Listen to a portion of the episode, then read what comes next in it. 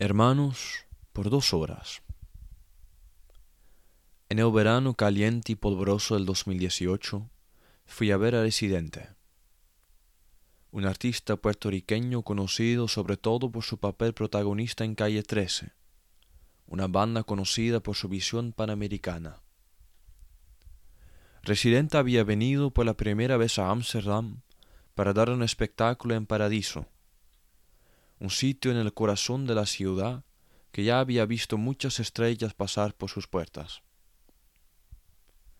Mientras estaba haciendo cola para entrar, me di cuenta que aunque estaba en la capital de mi propio país, el ambiente a mi alrededor no podía semejar menos a la realidad que conocía. Había una remolina de gente de todos los países de América Latina, tantos que yo sentía que fácilmente pudiese haber sido el único holandés. Sin embargo, no fue difícil perderme en esa muchedumbre latina acumulada ahí en la entrada. Quedé largamente opacado por la multitud de brasileños que ya estaban soltando las caderas, colombianos que ya cantaban las canciones que esperaban escuchar esa noche, y centroamericanos que hablaban animadamente al encontrar compatriotas miles de kilómetros de su casa. El concierto empezó, pero a pesar de la oscuridad, no era difícil distinguir las diferentes nacionalidades que estaban ahí presentes. Personas desde México hasta Chile habían llevado su bandera nacional y la llevaban y agitaban con un orgullo rotundo que sólo raramente encontrarías en un país como Holanda. Venían todos de países diferentes, pero compartían una gran pasión por un artista que parecía superar barreras nacionales y lingüísticas. Al escuchar su música, las diferencias entre ellos se fueron disminuyendo hasta desaparecerse por completo. Y cada vez más el público quedó hipnotizado por los discursos acalorados que Residente soltaba entre las canciones. Y a medida que progresaba el concierto, el público se fue mezclando hasta que brasileños abrazaron a bolivianos y ecuatorianos bailaron con panameños.